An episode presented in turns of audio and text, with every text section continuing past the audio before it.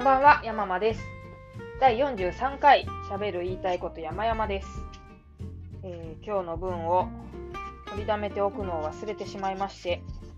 今、夜ご飯の支度をしながら撮っています。ということで、えーとですね、まあ、そういうわけで音が多分ちょっといつもと違います。これあの電話用のでイヤホンですね。それを Bluetooth のやつを使ってやっております。なので、ちょっといつもより、いつももともと音に、音を気にしてないですけども、えー、いつも以上にザラザラとした音で恐縮ですが、えー、リアルな感じということでよろしくお願いします。今、何を作っているかと言いますと、もつ煮ですね。鶏もつを、レバーとハツが一緒になってるやつですよ。あれを肉のハマスで買ってきましたので、それを見ようということですね。でこれ作りながら、あ、違う違う違う、これ喋りながら作れるぐらいですから、大したことはしません。全部目分量で、居酒屋のおじさんが教えてくれた作り方で作ります。全然これあの、ク、なんだろう、How to Cooking の音声ではないので、お料理好きの人、あの、そんな作り方じゃダメよとかって言って怒んないでもらえると嬉しいです。あの、豚のレバーを焼いたりするのが好きなんですけど、ね、安いですし、でも、下ごしらえは鶏が好きなんです。あのね、血が出てくんですよ。レバーの、なんですか、隙間から。それがピュピュって出てくるのがきで。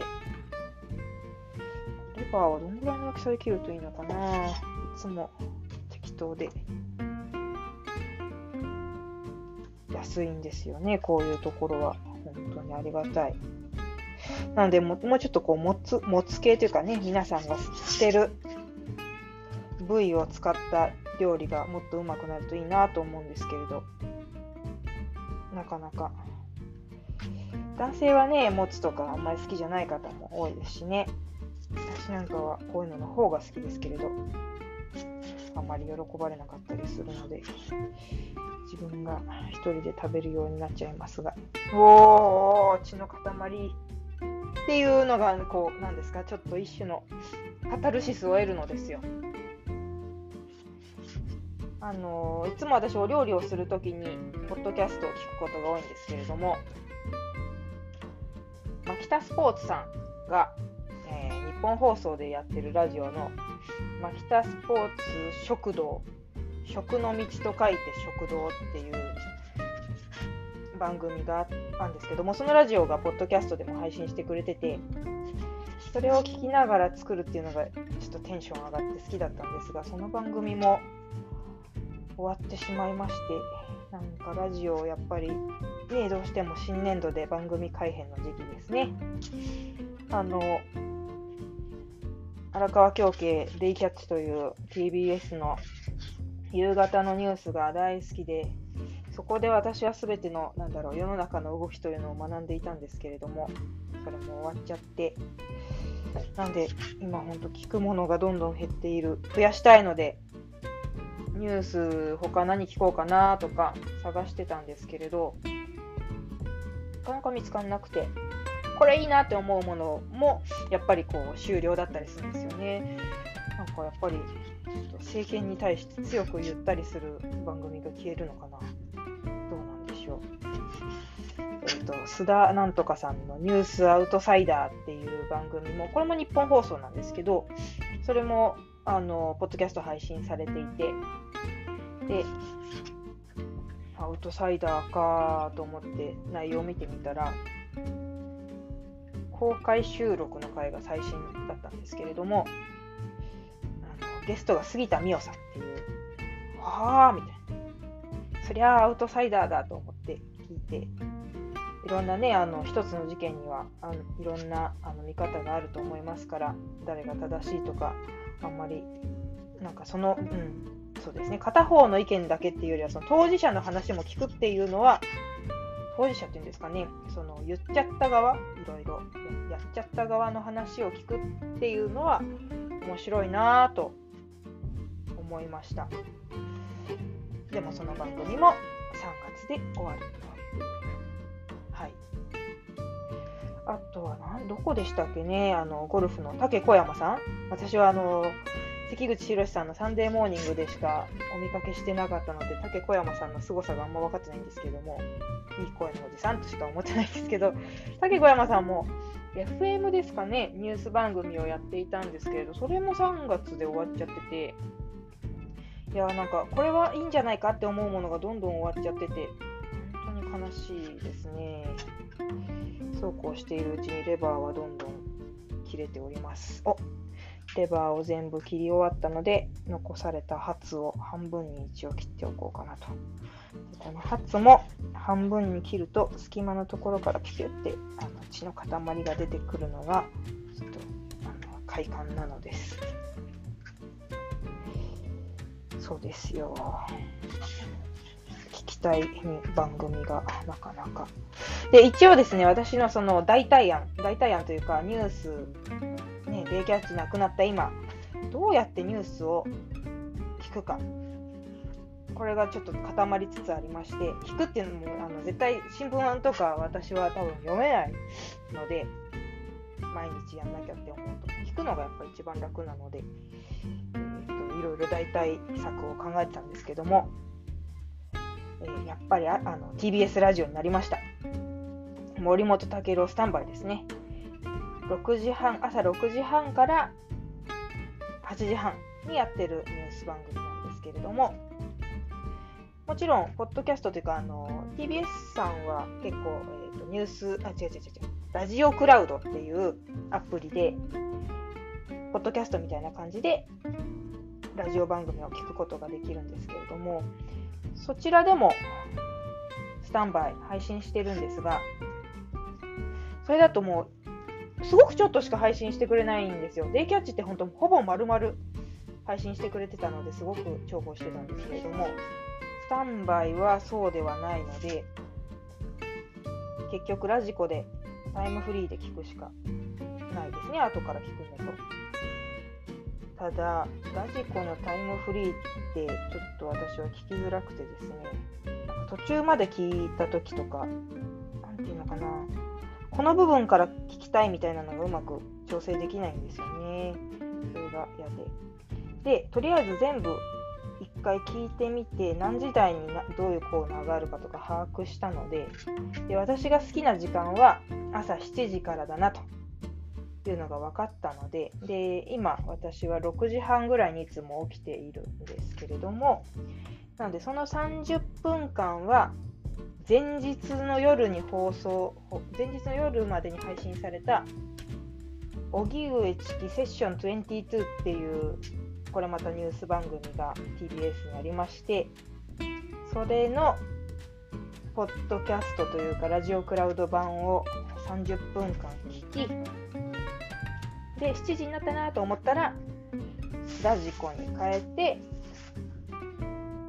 森本武郎スタンバイを聞き始めてでその間ずっと朝の支度をしている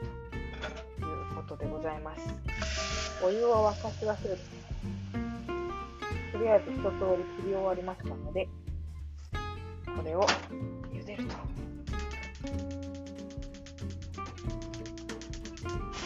本当にこんな配信でいいんだろうか。ダメだよな。でもチャレンジということで許してください。もうやりませんから。で、えーと、その飲み屋のおじさんにの、えーと、教えてもらったレシピ的には。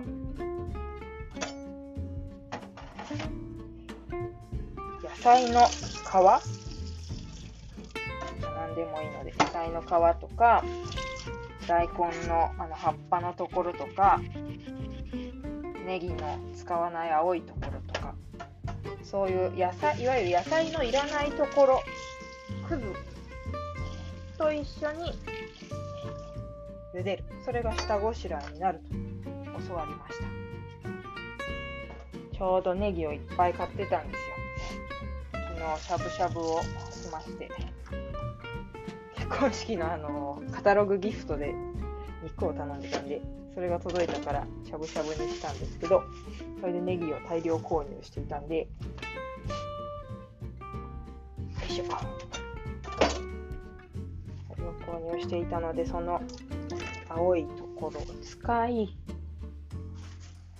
で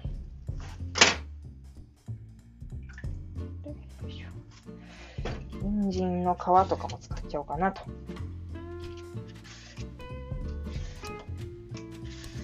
人参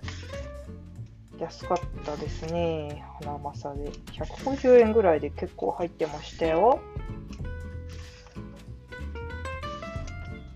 花まさ。皮をお湯にボンボンと入れて、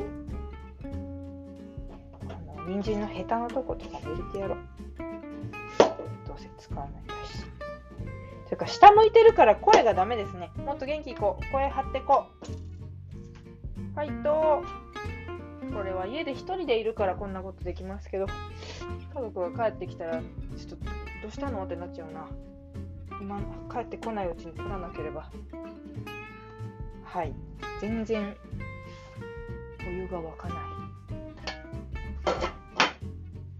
うんと、とりあえずこれで下茹でして、ざるで一回洗って、で、えー次は煮ると。だし4、醤油1、砂糖1で OK。とろみをつけたいなら片栗粉を入れる。ごま油をちょいと垂らすといいよと。そういうふうに教わりました。最初は3対1対1って教わってたんですけれども、ちょっと私には味が濃かったので4対1対1にしちゃってます。超目分量です。あの比率だけは守りますけど。砂糖はみりんでも OK です。はい。なので、この後も作って、作り続けます。まだしばらくかかるな。とりあえず私、この今日はじゃあ結局お話ししたことといたしましては、朝聞いているニュースは森本武郎スタンバイ、あとは荻上チキセッション22ですという話と、もつ煮の作り方になってしまった。全くこの参考にならないレシピですけど、ああ、参考になりますよ。だって、居酒屋のおっちゃんが教えてくれたんだも。し、試したいという方は、3対1対1の割合か、4対1対1の割合で、だし、砂糖、醤油を入れるだけです。まあ臭みを取るために生姜などなども適宜お入れください。やっぱお菓子と違って、雑に作ってもなんかこう食えるもんができるっていうのが料理のいいとこだなと思います。無職になってから自炊の頻度が非常に上がりまして自分のために料理をすることって今までほぼなかったんですけど、まあこのくらいならねやってもいいかなと思うようになりました。あとまあ煮物系って翌日とかにも取っておけるから楽だなということでございます。はい。こんな配信で申し訳ありません。実況系の配信がうまくできるようになったらいろいろ幅も広がるかなと思いますが。なので今度食レポもねあのお店が許してくださるなら撮ったりしてみたいですけれどね。はい。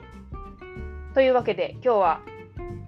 取りだめを忘れていたので即席実況レポートでございました。お付き合いいただき時間泥棒してしまいまして申し訳ありません。これに懲りず明日も聞いてくれるかな？いいと思う。なんて言ってしまったんだろうな、うん、完成したまま終わります。すいませんでした。ではまた明日聞いてくださったら嬉しいです。失礼します。